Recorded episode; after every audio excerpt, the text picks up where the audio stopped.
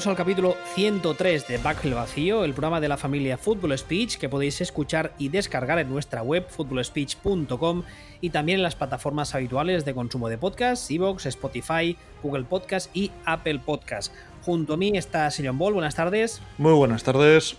Ya sabéis que estamos ambos en Twitter, arroba Sillon Ball y arroba wbistuer. Uh, antes de empezar, eh, ya sabéis que lo hemos ido diciendo, explicando en Twitter, pero creo que es de recibo, aunque como muchas veces me recuerda a Ball con toda la razón del mundo, no somos profesionales de esto, no vivimos de esto, tenemos trabajo, tenemos vida y yo sé que eso lo entendéis. Sí que es verdad que a mí personalmente me sabe muy mal. A los dos nos gusta mucho grabar, nos divierte, nos gusta que el producto que ofrecemos os guste, para la redundancia, pero es que llevamos un mes que ha sido, bueno, bueno, ha sido, o sea, la gente dijo, bueno, por fin termina 2020. Me cago en día, 2021 empezado a tope, ¿eh? Pero bueno, eh, ya estamos bien, estamos recuperados. Bueno, yo sigo de obras, pero bueno, algún día terminaré, supongo, espero. Y si no es posible que mate a alguien.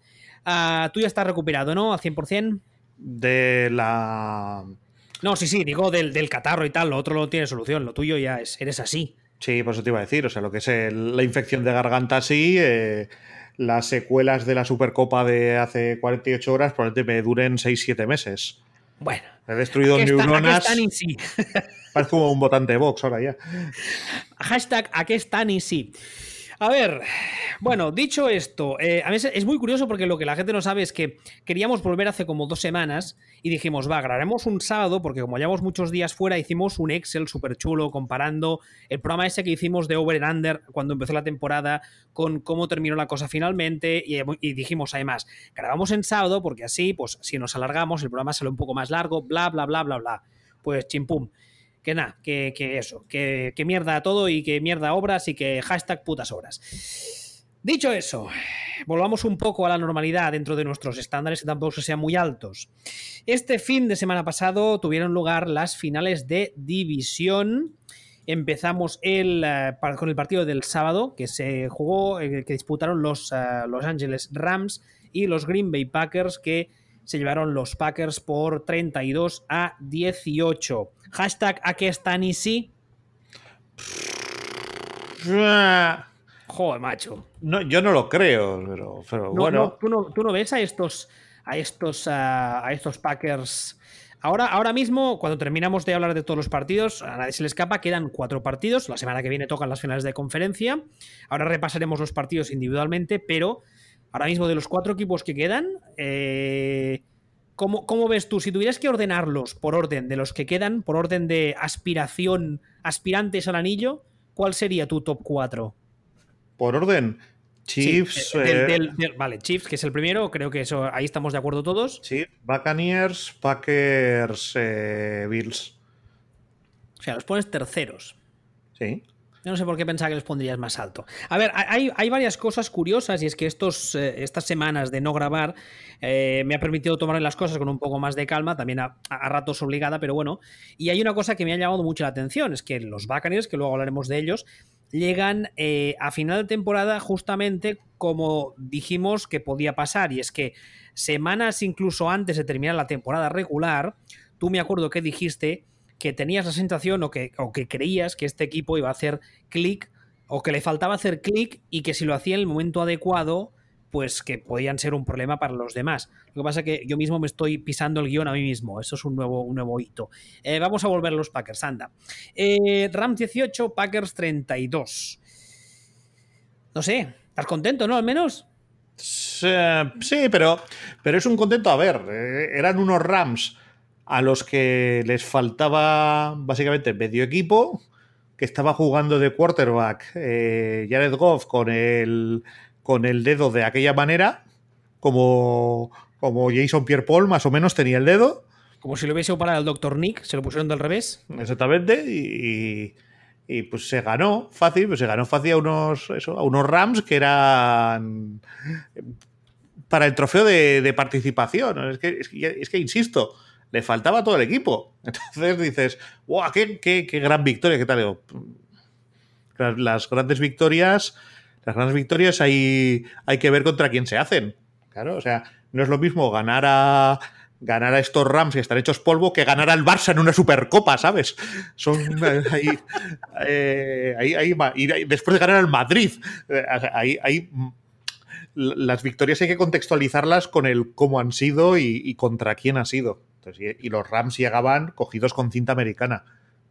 La verdad es que este año está siendo muy raro porque es una cosa que, bueno, que ya la sabíamos, no nosotros, lo sabíamos todos, y es que el tema del COVID, digamos que ha no sé cómo decirlo, ha, hecho que algunos partidos no sean eh, todos lo justos que deberían, porque ha habido equipos que han tenido bajas muy importantes en momentos muy importantes, ha habido jugadores que se han perdido media temporada, no ha habido pretemporada, no ha habido, no ha habido training camps, ha habido muchas lesiones musculares, ha sido un año muy raro, pero al fin y al cabo los partidos hay que ganarlos cuando toca y quizá las dos eh, historias por por una por cada lado de este partido son más que, más que de resultado, más que de, del partido en sí, son extradeportivas, por así decirlo. En primer lugar, eh, la temporada pasada, cuando, cuando empezó, cuando hicimos ese programa de, previsión y tal, eh, creo que tú ya dijiste que eh, la relación de, de Rogers y de la Flair iba a ir a más, la relación, la relación deportiva. Bueno, al final,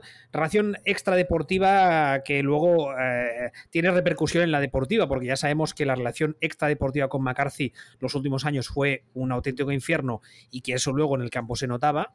Y al revés, en este caso, pues el año pasado ya vimos que la relación iba bien, iba creciendo, el uno confiaba en el otro y viceversa. Y este año yo creo que ofensivamente hablando no hay nada que objetar de este equipo, ¿no? Tú como, como fan de los Packers, ¿cómo lo ves? No, pero el tema de Packers, eh, Packers cuando empieza la temporada es un equipo que tiene absolutamente todos los números estadísticos y no estadísticos para ser un equipo que va a menos. Porque el año pasado sus resultados estuvieron por encima de su nivel de juego, bastante por encima de su nivel de juego. Entonces, claro, era una situación en la que lo que se vendía, se decía, el consenso, era estos Packers van a ir a menos. Lo que no calculábamos nadie es lo que ha pasado, que es que han jugado mucho mejor que el año pasado.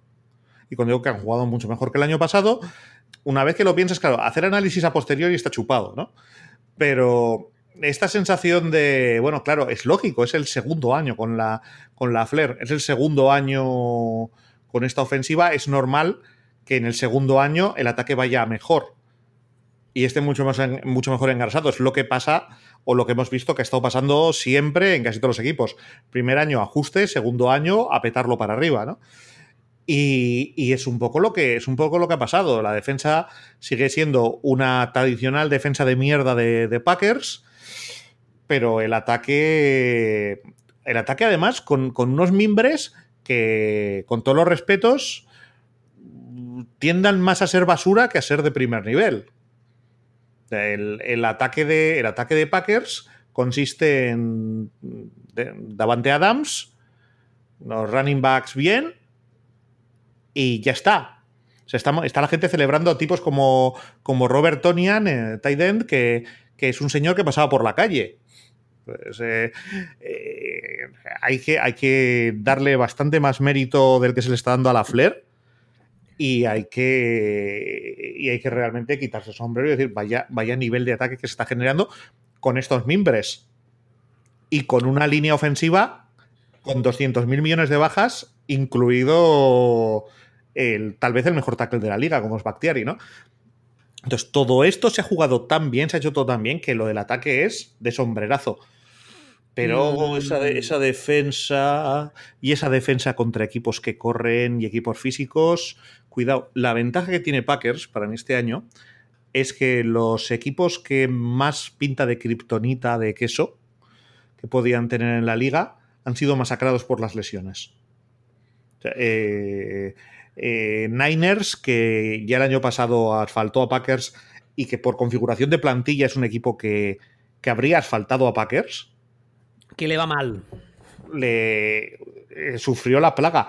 Incluso estos Rams eran un equipo con mucha capacidad de asfaltar a Packers, pero estando al 100% o al 90% o al 80%, no al 25% como, como llegaron. Entonces, está, está teniendo Packers este tipo de suerte con los matchups que realmente el partido contra, contra Buccaneers, Buccaneers es un equipo con capacidad para asfaltar a Packers, pero, pero no lo va a tener tan fácil como, como otros. También es un equipo con capacidad para sufrir contra, contra Packers. Es, eh, es interesante. Pero ya digo, sobre todo el, mensaje claro es Packers están jugando de puta madre en relación a cómo jugaron el año pasado.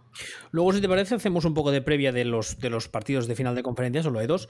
Ah, antes de, eso, em, la narrativa esta que hay, el run run este que hay en algunos círculos y que hay gente que la defiende, de que el drafteo de Love puteó a, a Rogers para bien y que eso es en parte lo que explica esa temporada de ataque tan buena de Packers. ¿Tú, tú te lo crees? ¿Estás de acuerdo? ¿Crees que son mandangas?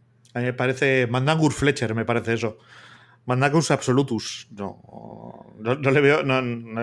¿Tú ¿Qué pasa? ¿Que tú te crees que Rogers va a salir a jugar y va a salir a ganar más porque le hayan drafteado a Jordan Love?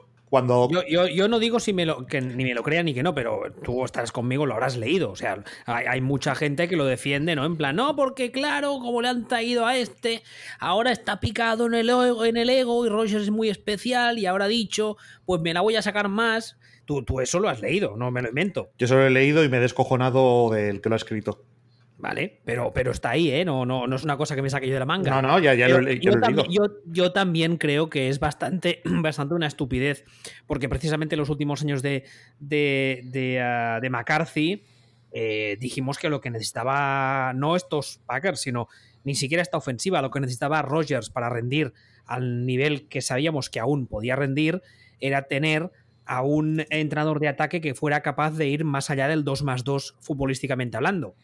Sí, sí, el tema, eh, el tema al final en, esta cuestión es un poco lo que he mencionado de pasada antes. Es una más del a Madela Flair no se le da el respeto que merece. Sí, y con esto no quiero decir Madela Flair es el mejor entrenador de la NFL, pero coño, que es que ni se le ha mencionado para, entrenador del año. No te digo que lo tenga que ganar, pero una mencioncita, que alguien diga, bueno, y Madela Flair sea, que parece que, que, Packers han ganado solos. Sí, que la, sensación que da es que eh, la importancia de que los Packers en ataque especialmente hayan funcionado este año también como lo han hecho, parezca que, sea del 90%, 90 Aaron Rodgers y 10% de otros factores, incluidos Matt Laffer, cuando en realidad no diremos que es 50-50, pero Matt Laffer su 35 40% de responsabilidad en ese ataque tiene, ¿no? No, hombre, si el primero que te lo dice es Rogers. O sea, si, si al que escuchas es a Rogers, y Rogers era muchas cosas, pero no es alguien que tenga un historial de callarse la boquita. No, ni de regalar los oídos tampoco. es un tío que si, crea te dirá A, que es una cosa buena que a mí siempre me había gustado mucho. Entonces, y es un tío que cada vez que sale a hablar, lo que sale a decir es, Buah, tenemos un ataque súper creativo, súper potente, súper variado, ya era hora. Bueno, pues es que es exactamente eso incluso aunque digas no, es un ataque que en realidad lo único que hace es verlo, ver el partido de Sanahan de la semana anterior y copiárselo todo. Bueno, pero ya es algo más de lo que hacía el otro que teníais antes. ya, pero es que el cementerio de Canelones era lo, peor de lo peor. Como bien pueden atestiguar en, Cowboys. Eso iba a decirte, saludos a los fans de los Cowboys. Y ahora que hablamos de historias eh, extradeportivas, esta habrá que seguirla y quizá es un poco más de cara a la próxima temporada, pero ya que está sonando esta semana la saco. Y es que leí un titular que me hizo mucha gracia, que lo tuiteé, que es que al parecer eh, la relación entre McVeigh y Goff está bastante tocada y el titular decía que necesitan eh, terapia de pareja a, nivel contractual, eh, igual es un atraco lo que te hago ahora, pero tú te acuerdas más o menos de cómo está el contrato de Goff, eh, cómo, o sea, si sería tradeable o cortable el año que viene. No, no, no, no, olvídate. Que no, no, olvídate. O sea, yo lo único que pido es, por favor, que la gente que se dedica profesionalmente a esto haga el santo favor de antes de escribir una gilipollez, mirar cómo están los contratos de la gente. A ver, me estás hablando de rigor. Tú quieres que la gente tenga rigor, pero, pero tú, ¿qué, ¿qué, te has creído esto? ¿Qué es? Pues ya, es que, vamos, es que vamos a ver. pero eh, Jared Goff, la, extensión de Jared Goff ha entrado este año. Este año ha entrado la extensión de Jared Goff. A Jared Goff, Jared Goff tiene contrato hasta 2024. Venga. ¿Sabes? O sea, ¿y qué, me estás contando? O sea, es que no le, pueden traspasar, no le, pueden, no le pueden cortar. De ahí que digan que necesitan terapia de pareja porque tienen que entenderse sí o sí. Claro, pero si esto ya lo dijimos hace, lo dijimos hace tiempo. Dice, a ver, ¿No le pueden traspasar? ¿No le pueden cortar? Sí, bueno, le pueden traspasar. Luego te comes veintitantos millones de dinero muerto y y tal amigos. Ahora. Que también, por cierto, eh, salió justo después del partido a decir eh, o justo después o el día siguiente, a decir que el año que viene ya tiene muy claro que la ofensiva eh, tiene que estar basada en Cam Makers. Que tampoco es nada nuevo, porque cuando el año ese que lo petan, que llegan a la Super Bowl y tal, ese equipo eh, está montado, o quizá el año anterior, que todavía está, está Todd Garley sano, ese equipo está montado en base al juego de carrera y al play action. O sea, no, no debería pillar a nadie por sorpresa esas declaraciones. Lo que pasa que eh, Sean McVay, yo no, le no lo tengo por un tío extremadamente tonto. Él sabe perfectamente que las cosas, cuando las digas y cómo las digas, tienen su, importancia. Y salir a decir eso justo después del partido de que pierdas una final de división, eh, a, mí me, a mí me da la sensación de que, de que el timing no es casual.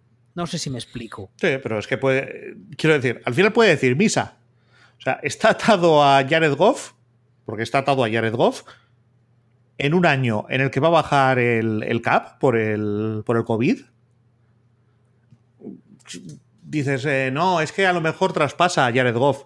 Bien, ¿quién, pregunta uno: ¿quién va a ser tan imbécil de querer pagarle a Jared Goff el contrato que le han firmado los Rams? A ver, esa es la pregunta. Sí, o sea, sí. Sí, o sea, tienes razón, ¿eh? Y con la, y con, digamos, analizando el tema con cierto sentido común o hasta donde nos permita nuestra neurona sana, tienes razón. Pero no, no eh, subestimemos nunca la capacidad de los general managers de esta liga para ser imbéciles. A ver, yo a mí si me dices que, que los Texans van a traspasar a.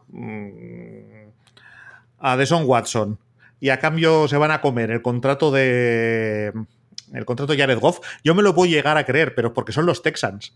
Es que no me lo puedo creer ni de los Jets. Los Texans estos no sé de qué equipo son, no me suena. No, eso es equipo del que usted me habla. No sé quién son. Me he olvidado. Me he olvidado. Entonces, o sea, es que al final decimos, no, es que Jared Goff, vale. Pregunta A, ¿hay alguien tan imbécil de comerse voluntariamente y tradear por este contrato de Jared Goff? Y pregunta B, ¿de verdad los Rams pueden permitirse prescindir de su quarterback, comerse veintitantos millones de dinero muerto un año en el que va a bajar el cap? ¿Estamos, estamos locos? Yo, creo que no. Pues ya está. Es que, es que aquí se habla de traspasos con una alegría y dicen, ah, es que van a hacer tal, es que mejor eso que que no juegue. Pero, pero mejor eso que que no juegue. ¿Estás seguro de que no va a jugar? es que eso pasa mucho, eso me pasa mucho en las discusiones con tu equipo.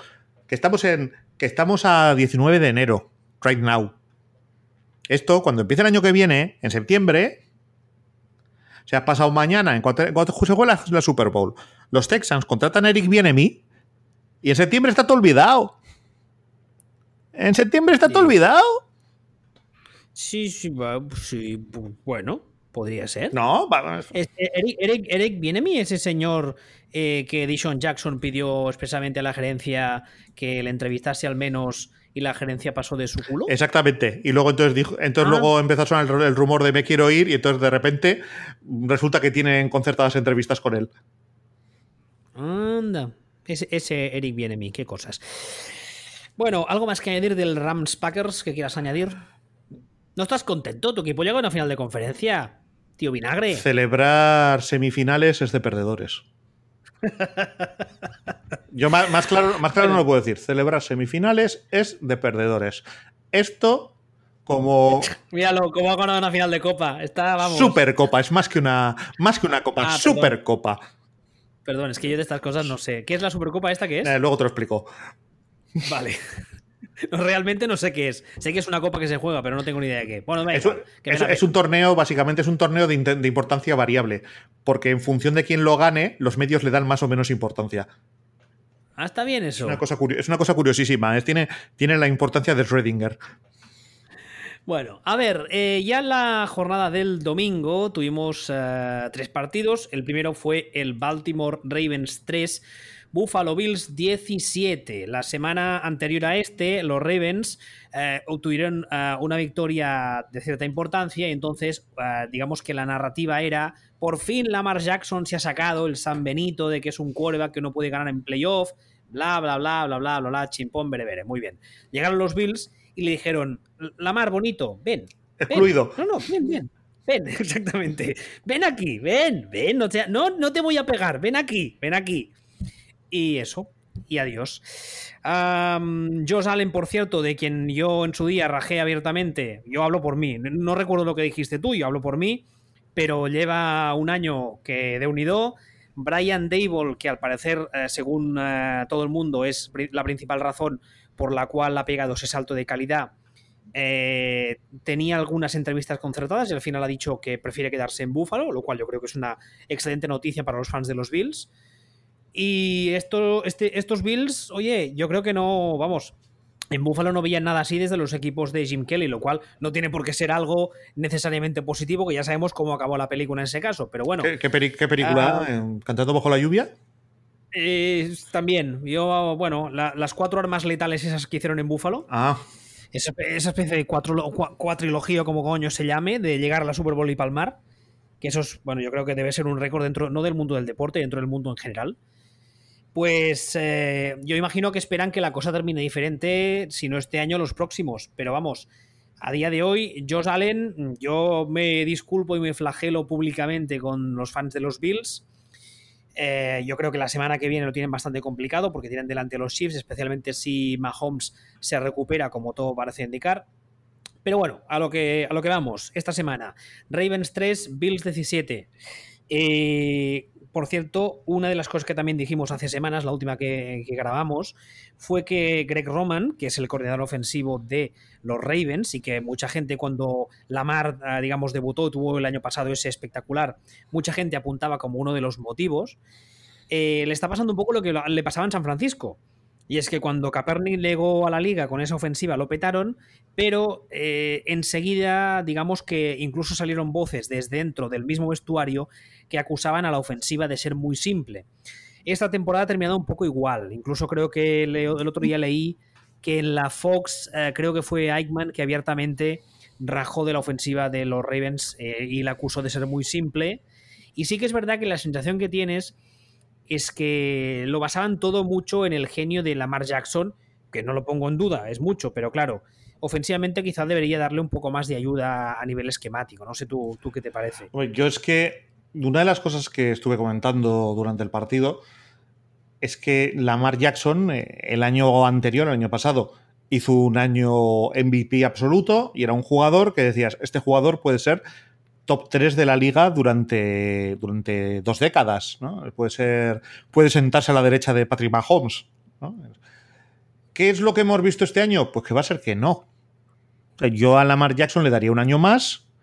Y cuando digo le daría un año más, no quiero decir eh, le daría un año más para decidir si es un quarterback NFL. Para mí está clarísimo que es un quarterback NFL y es un quarterback que va a ser top 10 pues, durante estas dos décadas. Pero hay una diferencia enorme entre ser un quarterback top 10 como pueda serlo Matt Ryan. Me parece, un, me parece un nombre muy adecuado para decir lo que es un tío que es top 10 durante una década. Y lo que es ser un quarterback mm, como Peyton Manning, como Tom Brady, como Aaron Rodgers, como lo que va a ser Patrick Mahomes.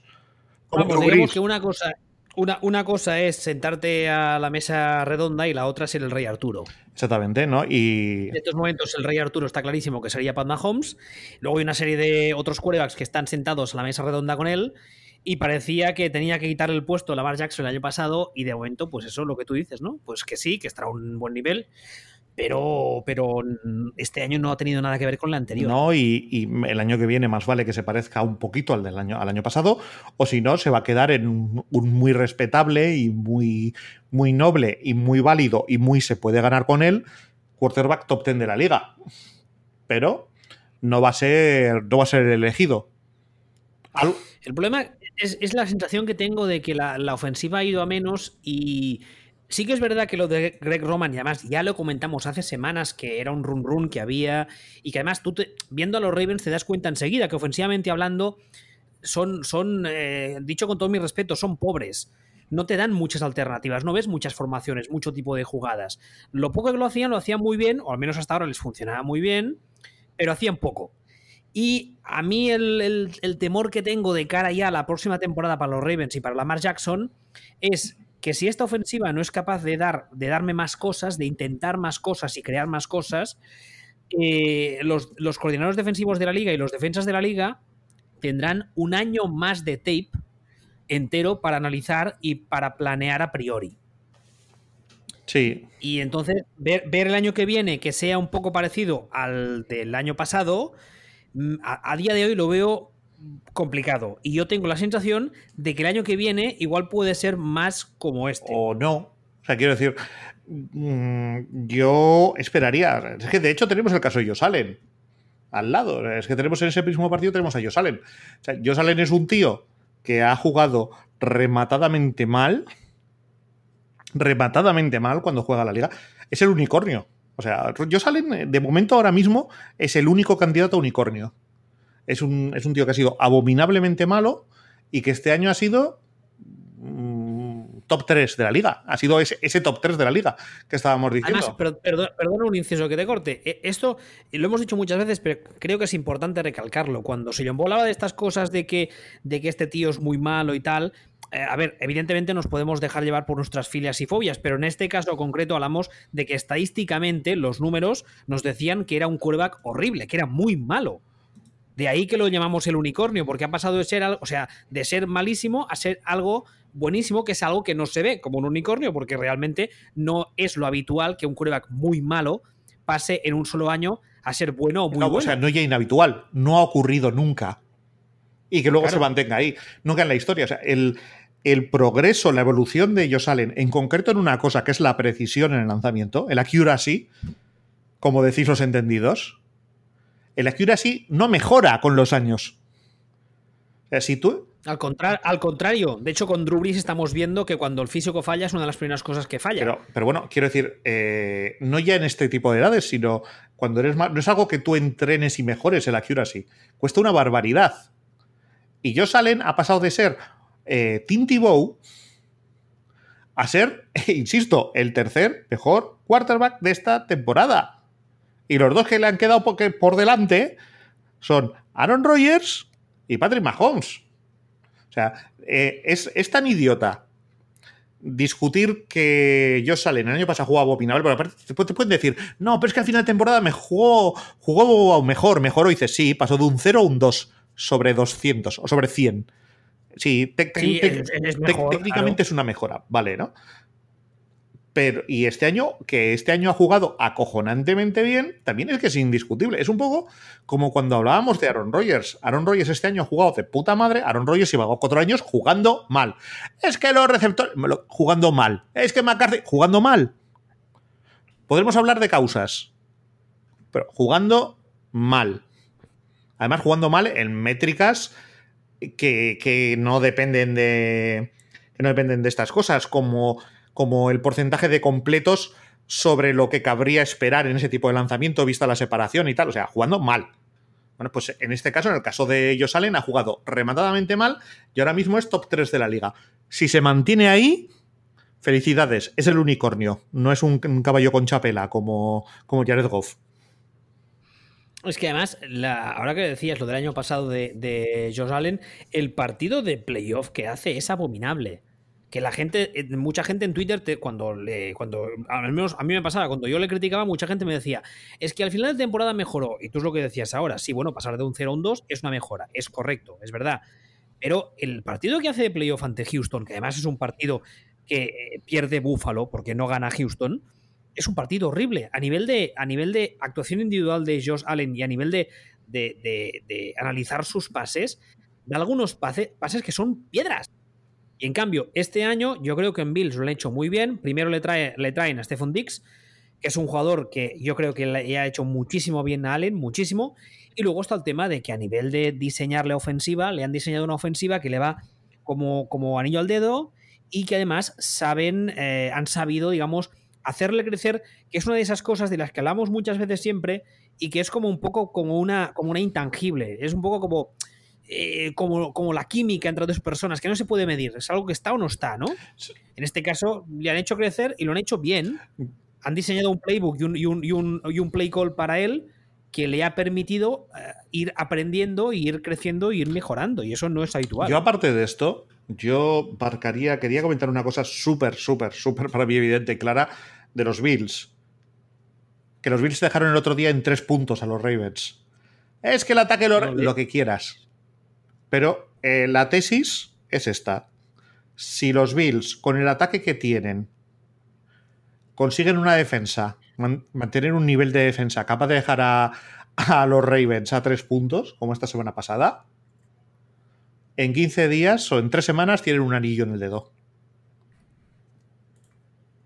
Hombre, la, la, defensa de Leslie Fraser, la verdad es que ha hecho una temporada magnífica y además es uno de los nombres que estaba. Quieto, quieto, quieto. No... Eh, levanto, estoy levantando la mano, ¿eh? Ah, la, defen la, la defensa de los Bills este año ha sido una puta mierda. Y ha empezado a. Esto lo comentamos además en un programa. Ha sido una puta mierda.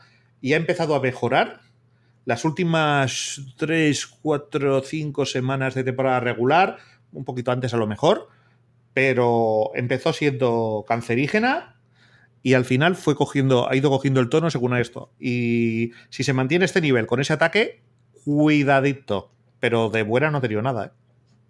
No, no, yo lo único que digo es que eh, si tú quieres, cogiendo solo la mitad a final de temporada, pero ha llegado a estas fechas, que es cuando hay entrevistas, hay despidos, se buscan nuevos candidatos y tal, ha llegado Leslie Fraser, un nombre sonando entre un poco y bastante, yo diría, tampoco es el nombre que suena más, quizá, pero yo creo que si uh, Brian Dable uh, ya ha dicho que se queda en Buffalo el año que viene, y yo creo que a este equipo le haría muy bien que Fraser también se quedase el año que viene. De todos modos, como decía esto ahora, han llegado al momento justo de temporada con el momento justo de forma. Sí, sí, o sea, es, una, es, es, es uno de los equipos este que año, mencionamos, de hecho. Este año, claro, eh, una de las cosas que también eh, yo, digamos, eh, usé para romper una lanza en mi particular batalla a favor de la mm, pretemporada, y es que todo el mundo cada año dice, es que es infumable. Yo lo he dicho siempre, a nivel competitivo los partidos son un coñazo, quizá, pero son necesarios. Y este año se ha visto y han salido los mismos jugadores a decir, oiga, es que no hemos tenido pretemporada y a nosotros nos va bien. Y hay muchos equipos que les ha pasado eso, que empezaron, quizá no todo el equipo, pero sí alguna de las unidades, que la temporada la empezaron muy mal, y cuando han ido cogiendo ritmo, ha llegado un punto en el que han hecho clic, que es un poco lo que comentábamos, que luego hablaremos de los Buccaneers, y han ido más. Y en el caso de los Bills, llegan en el momento oportuno, en el momento justo, o sea, al, punto justo de forma. Y eso es muy, muy, muy peligroso, porque además en estas eh, fechas son partidos en principio mm, que se juegan en climas fríos, y a Búfalo, digamos, eso ya le viene un poco bien, porque ya saben de qué va. ¿Estás ahí? Estoy, estoy, estaba reflexionando. Ah, ah perdone, reflexione usted. No. Ah, ¿Algo más que añadir de los, de los Ravens y los Bills? No, nada. ¿Qué quieres decir? Nada, ahora mismo nada. Pues mira, pasemos al siguiente eh, partido, que también fue el domingo. Fue el Cleveland Browns 17, Kansas City Chiefs 22. Unos uh, Browns, que ya lo dije en Twitter, pero aprovecho para volver a decirlo. Cuando terminó la temporada pasada y debutó Stefanski, eh, lo dijimos que la gracia de estos Browns era conseguir tener a un adulto al frente, como así ha sido. Yo creo que donde, en el, el momento justo donde se ve que este equipo ha hecho un clic y ha cambiado de mentalidad, es justamente el partido de playoff ante Pittsburgh, que Stefanski no está. Stefanski eh, da positivo en COVID, tiene que quedarse en su casa, lo vio desde su casa, además uh, la NFL por sus normas no permite ningún tipo de comunicación telefónica con la banda, bla, bla, bla. Con lo cual, ese equipo fue un poco como, como cuando en la clase de pequeños se iba la profe y se quedaba a un sustituto, se quedaba un ayudante, que no era lo mismo y los alumnos se desmadraban. Pues en este caso no se desmadraron, el equipo jugó bien, eh, hablo ahora del partido ante Pittsburgh, y esta semana tenían delante un rival, un, hueso que roer muy duro.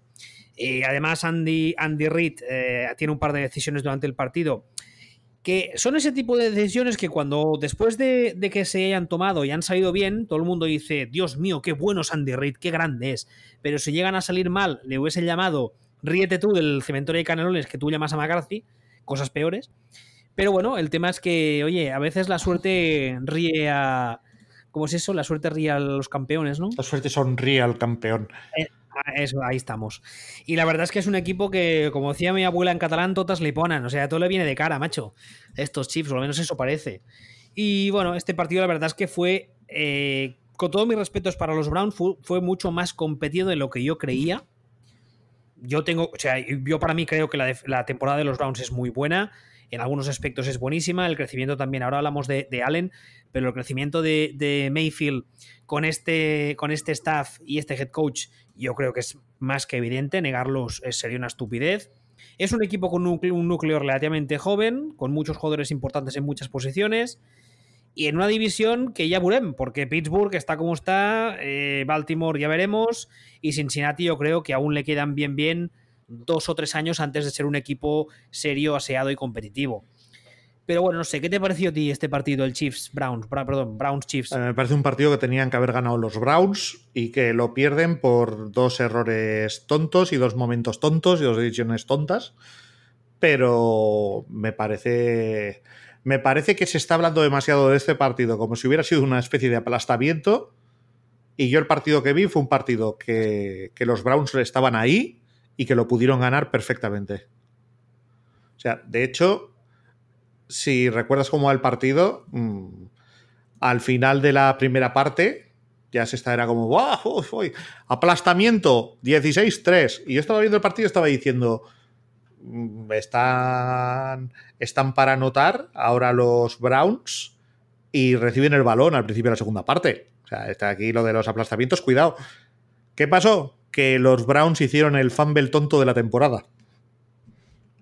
Si lo recuerdas. En, una. Eh, faltando un minuto y medio para terminar la, para terminar la primera parte.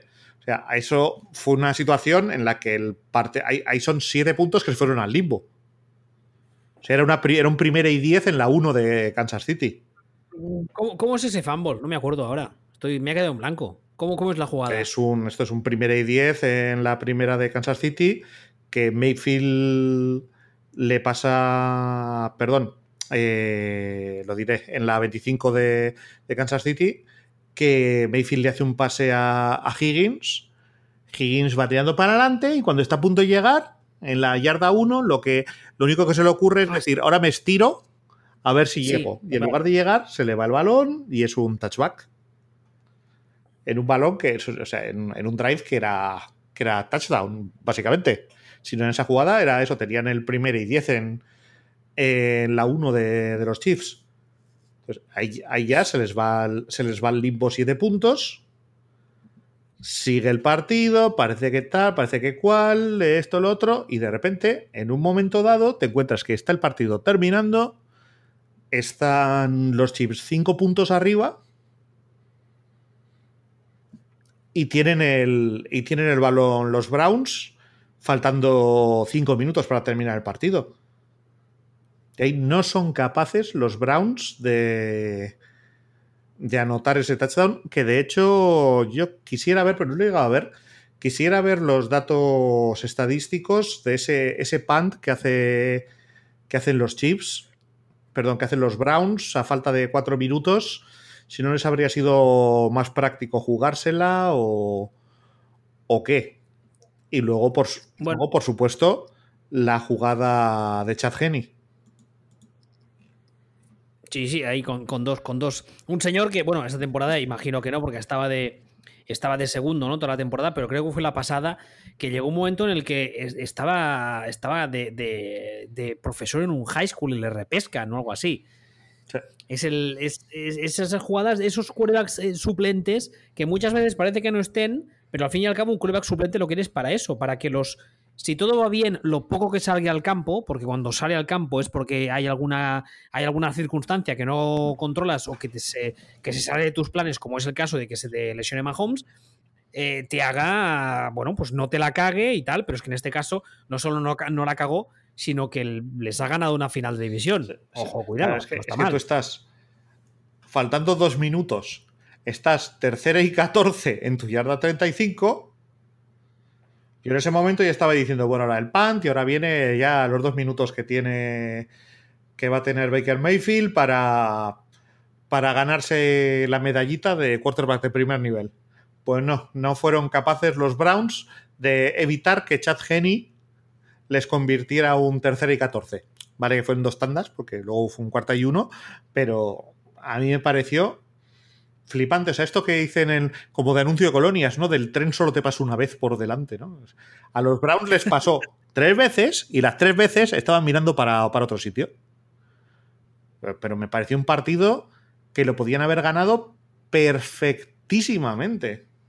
O sea, de hecho, antes como te he dicho que para mí los favoritos son los Chips, son los Chips porque creo que pueden jugar mejor que como jugaron, pero como jueguen como el otro día contra los Browns, están muertos. Mm, bueno, y además está el tema de ver si yo entiendo que, vamos, algo muy grave tendría que pasar para que, para que Mahomes esta semana que viene no juegue, este fin de semana que viene no juegue. Y ya sabemos que es un equipo. Yo incluso te diré que este, este partido igual le sirve a Andy Reid de toque de atención uh, de cara a la plantilla para decirles, eh, ojo, cuidado, que he estado aquí haciendo el tonto y los que vienen son aún más duros que estos. Pero bueno, referente a los Browns, dos cosas. La primera es que hace apenas, no sé, ha sido hoy mismo o ayer, he tuiteado una noticia que se ha filtrado, digamos, que desde la gerencia de Cleveland este año ya quieren empezar a hablar con Mayfield de una extensión de contrato de estas millonarias y tal. No sé eso qué te parece. ¿Ya tan pronto? Sí, eso he leído. No sé si, bueno, eh, no sé. Bueno, yo lo, creo que lo he tuiteado, creo que ha sido hoy o fue ayer, no me acuerdo. Y luego está el tema de que hay mucha gente que ha dicho que eh, las, decisiones en algunos cuartos downs y tal fueron, y alguna de las cagadas de Cleveland fueron producto de que este equipo todavía es muy joven. Yo eso de que un equipo es muy joven y la caga porque es muy joven, nunca me he acabado de creerlo. No sé tú qué te parece. Yo no... Supongo que hay casos y casos. Estoy mirando lo de Mayfield y sí, claro, es que sí que le pensaba que había renovado. No, no, no. Es que le toca renovar. Le toca, vale, pues entonces ahí lo tienes. que, bueno, ya han dicho que quieren. Y, han dicho que quieren sentarse con él eh, ya, que quieren empezar a negociar con calma, que quieren lo típico, ¿no? Que quieren que esté en Cleveland muchos años, bla, bla, bla, un sueldo digno de que estrella. Un sueldo, un sueldo digno, para que no se tenga que ir a vivir a Andorra.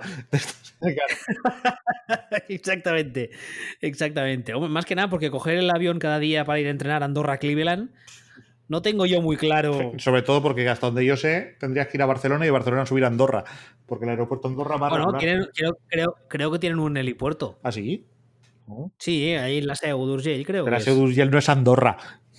No, pero está, está, más cerca que Barcelona, coño. Bueno, vale, visto así, sí. Y, tienes que, y luego tienes que ir así en coche, porque claro, es lo que tiene, está ahí en medio Andorra. Bueno, que nos vamos hablando de Andorra, leches. ¿Algo más del eh, Browns Chiefs? Nada más. Pues pasemos al último partido de esta jornada, que fue eh, la madrugada ya de domingo a lunes. El Tampa Bay Buccaneers 30, New Orleans Saints 20, eh, el partido que posiblemente sea el adiós de Drew Brees, el final de su carrera. Por el otro lado, una cosa que aquí este año hemos dicho muchas veces y es que Drew Brees está más que subido a su árbol particular sentado en la rama, pero además en la puntita de la rama está sentado, ¿eh? está a punto de caerse y yo creo que estas últimas dos, tres semanas se ha visto aún más que físicamente... Yo no sé si para él la temporada ya es demasiado larga y tendría que ser más corta o es que físicamente ya es irrecuperable, no lo sé, no lo sé. Pero bueno, el caso es que a la chita callando, ¿eh? los Buccaneers, que bueno, ya sabemos todos que Brady tiene haters a porrón, cuando empezó la temporada Ah, por un lado estaban los que decían que Brady lo petaría y tal, por otro lado estaban los que odian a Brady y odian todo lo que hace y todo lo que representa. Y luego estabas tú que decías que ojo estos Buccaneers que cuando hagan clic, que están cogiendo ritmo, que van a hacer clic justo en el momento adecuado. Y parece un poco que así ha sido, ¿no? Sí, hombre. Mm, el problema de los Buccaneers, que también lo venimos diciendo desde hace bastante tiempo, es que tienen una posibilidad real de reventar por la posición de quarterback. O sea, sabemos que Brady va, está en la reserva. De momento va funcionando. Pero, pero veremos, le quedan dos partidos. Lo normal es que los aguante, pero lo mismo salta por los aires en cualquier momento y se pone a hacer a lanzar intercepciones como si no hubiera un mañana, ¿no? Pero que los Buccaneers tenían todo el talento y toda la pinta de, de hacer clic en el momento adecuado. Incluso diría más, que yo creo que, está, que estaba previsto y llevaban toda la temporada dosificando, controlando y sabiendo dónde estaban para hacer este clic en este momento, a mí me parece razonablemente, razonablemente claro. Sí, no sé, la verdad. A ver, sí que es verdad que le quedan dos partidos y tú es lo que dices, que además lo has dicho todo el año, que en el momento en el que Brady le venga a ver el padre tiempo, pues que ahí no, no podemos hacer nada y de hecho tenemos delante el caso de Breeze, que creo que es un caso, un caso bastante claro. Hemos visto también el caso de Rivers este año que ha sido, ha sido bastante claro, pero es que en este partido concreto... Brady, ahí yo te diré, no todo el partido quizá, pero hay varios drives y varios momentos en los que el tío, o sea, está, se le ve, vamos, yo aún no tengo los 40 y hay días que si me levanto muy rápido no tengo que pensar. Ah, el partido Brady es este estupendo. Y este señor está lanzando ahí y además es que eh, salió la estadística que va a jugar su decimocuarta final de conferencia. Es que es una burrada. Además yo creo que Brady tiene que estar a tope anímicamente porque sabe perfectamente que este año una de las narrativas eh, eh, más importantes que había cuando empezó esta temporada era ver quién hacía bueno un poco a quién. Si era Brady a Belichick, si era Belichick a Brady. Y aunque sea injusto con Belichick, porque es un equipo que está en otro momento de forma, está en reconstrucción y estos Wagners están petados de talento, etcétera, etcétera. Ah, digamos que, bueno, a nivel de ego, a Brady le tiene que haber sentado muy bien el hecho de ver que él ha seguido ganando, mientras que el otro pues se ha quedado ahí eh, a sus cosas, ¿no?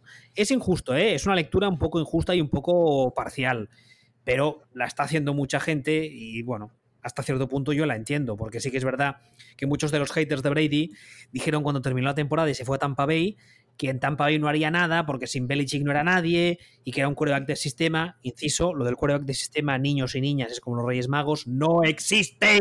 Como vuelva a ver la parida del quarterback de sistema, voy a matar a alguien. Perdón, cierro inciso. Ah, y eso, ¿no? Y, y, ver a Brady en una final de conferencia, que luego veremos lo que pasa la semana que viene, pero no sé si, quieres decir algo de este partido o de Brice, y si no, podemos hacer una previa breve de los partidos de conferencia, que además también implican a tu equipo. Ah, Brice, eh, de Brice, Brice es el tercer mejor quarterback que he visto jugar en mi vida, según el ranking de la Maitanez Balls University. Después de Rogers y Peyton Manning y, se merece todo lo bueno que le pueda pasar en la vida a partir de ahora, pero también ha sido un señor toda su vida. Entonces no... Nada, nada. Es, que es muy difícil encontrar gente que, supone eso para una ciudad, eh, como ha supuesto Brice para, para Nueva Orleans. Y, es un caso de Excelsior y sobrerazo y, y de todo. Y el... No, perdona, que te he cortado. No, quiero decir que el hecho de que los últimos partidos haya sido evidente que se tendría que haber retirado el año anterior, pues no debería empañar nada de esto. La verdad es que él tiene, una, tiene una, biografía que no recomiendo porque es bastante coñazo, porque es, es un tipo muy religioso y en el libro se pasa el rato hablando de Dios y tal. Pero bueno, habla de, ciertas cosas puntuales. Hay extractos en el libro muy interesantes, cosas que ya se saben. Y por ejemplo, habla del tema de, cuando él, eh, digamos, le echan de malos modos de los Chargers, diciendo que tiene una lesión que es irrecuperable. La realidad es que en ese momento se había drafteado a Philip Rivers y Brice molesta. Entonces Brice se va a Miami, que en principio eh, el fichaje por los Dolphins estaba ya hecho, porque además en el momento en el que llega Nick Saban y Nick Saban dice que lo quiere sí o sí, y los médicos de los Dolphins dicen que no ah, le pueden contratar porque eh, ese hombre es. Ah, eh, perdón, no. Ese hombro es irrecuperable. Saban se pelea con la franquicia, se pelea con los médicos, luego terminó saliendo por la puerta de atrás, como ya sabemos, y Brice se va a, los Saints. Y además, en esta vida, yo solo soy de los que pienso que las cosas pasan por algo. Eh, Brice eh, lo, lo, digamos, lo, lo relaciona con Dios, yo ahí no entro. Pero llega justo el momento del Katrina, y hay una anécdota muy buena que cuenta él, y es que Sean Payton fue a recogerle, eh, le llevó un coche, porque Sean Payton tenía muy claro que el éxito de su proyecto eh, dependería de tener o no a Brice. Y entonces, pues lleva a él y a la mujer pues a ver los barrios buenos para vivir, que hay colegios, porque era, insisto, justo después del Katrina, un poco para venderles la idea de que la ciudad no está tan mal, aquí podéis formar vuestra familia, en ese momento creo que solo tienen un crío y ahora tienen como cuatro o cinco, ¿vale? Y eh, Sean Payton se equivoca y en una calle gira por no donde debe girar, se mete en un barrio no solo de los pobres, sino uno de los más devastados por el Katrina. Y Sean Payton siempre cuenta en ese momento que ahí creía que había perdido a Brice y que Brice saldría por patas. Y al mismo tiempo, Brice siempre cuenta que el ver esa devastación y esa destrucción fue lo que a él y a su mujer, que son personas muy religiosas, les hizo decir, no, no, tenemos que quedarnos aquí porque la ciudad nos necesita. Y es una de las cosas que se ha comentado estos días, ¿no? Lo que ha significado Drew Brees para la ciudad de Nueva Orleans, en el momento en el que llega, el año que se gana la Super Bowl, además, el, primer partido que hay de los Saints justo después del Katrina, cuando reabren el, el, el, Dome en, New Orleans, es un partido cargado de, mucha, de mucho sentimiento. Y yo creo que, bueno, es, es, lo que tú decías, ¿no? Ver un quarterback que se identifique tanto con un equipo, que de hecho la gente suele hasta olvidarse de que los primeros años fueron en los Chargers. Y la gente, la verdad, yo, yo para mí, Brice no es un Charger, Brice siempre será un Saint. Pero bueno, sí, es, un poco una pena porque si se hubiese retirado el año pasado, digamos que lo de este año, pues no sé. Sin quitarle ningún tipo de mérito, y además yo creo que es Hall of Famer seguro, etcétera, etcétera, pero no sé, es, bueno. En fin, eh, ¿Te parece que repasemos un poco las finales de conferencia que viene este fin de semana? Algo así, apuntes breves. Vale. A ver, eh, las dos serán en, domingo. La primera es un horario un poco mejor para nosotros aquí en España, que son es a las 9 y 5 de la noche. Es el Tampa Bay Buccaneers, Green Bay Packers. Eh, no sé yo qué pensar. Yo, si tengo que escoger un favorito o un resultado, yo me quedo con victoria de los Buccaneers. Más que nada por lo que decíamos ahora del momento de forma en el que están llegando y tal, pero no creo yo que sea un partido en plan eh, atropello de ninguna de las dos partes. ¿eh? O sea, que no crees que sea un partido como el de la regular season en el que los Bucks atropellaron inmisericordiamente a unos Packers que sufrieron una muerte dolorosa y miserable. yo, yo creo que no. Yo creo que será un partido mucho más ajustado. Creo, vamos. Igual no, ¿eh? Igual los Bucks, o sea, se pegan un paseo y ya está pero no lo creo. Yo creo que hay una opción real de que los Buccaneers eh, sencillamente asfalten a, Packers por superioridad física. También creo que como la línea de la línea ofensiva de Packers se aguante, cuidadito. Creo que, eh, creo que se lo mandan. El partido es en Lambeau, ¿verdad? El partido es en Lambeau, sí ahí también hay un, hay un factor eh, climático. O sea, los Buccaneers son un equipo que los ocho partidos los ha jugado en casa y habría que repasar la agenda. Y no sé, de los siguientes, eh, siguientes ocho, no sé cuáles han jugado en clima frío y en clima cálido. Porque su división es toda una división, digamos, de clima, clima más bien cálido. Pero bueno, no sé cómo le sentará a ese juego de pase y a Brady con esa edad el jugar en un entorno atmosférico un poco adverso. Pero bueno, habrá que verlo. Hombre, habrá que, habrá que ver también cómo viene la climatología, habrá que ver esto. sí, toca el bailemos en Lambo. Pues, pues, pues, pues, veremos, pero... Mm, mm, es que, es que, claro, es que este, el tema es que ahora, a día de hoy, estamos mirándolo y diciendo, ah, porque si hace frío, o igual no hace frío, o puede pasar esto, o puede pasar lo otro. Yo al final, si lo sumo todo, todas las posibles cosas que pueden pasar, creo que a mí, a me sale más favorito Tampa Bay que Packers, por un pelo. Como, o sea, por un. Por un pelo. Sin embargo, en las casas de opuestas te van a dar favoritos por ese mismo pelo a, a Packers.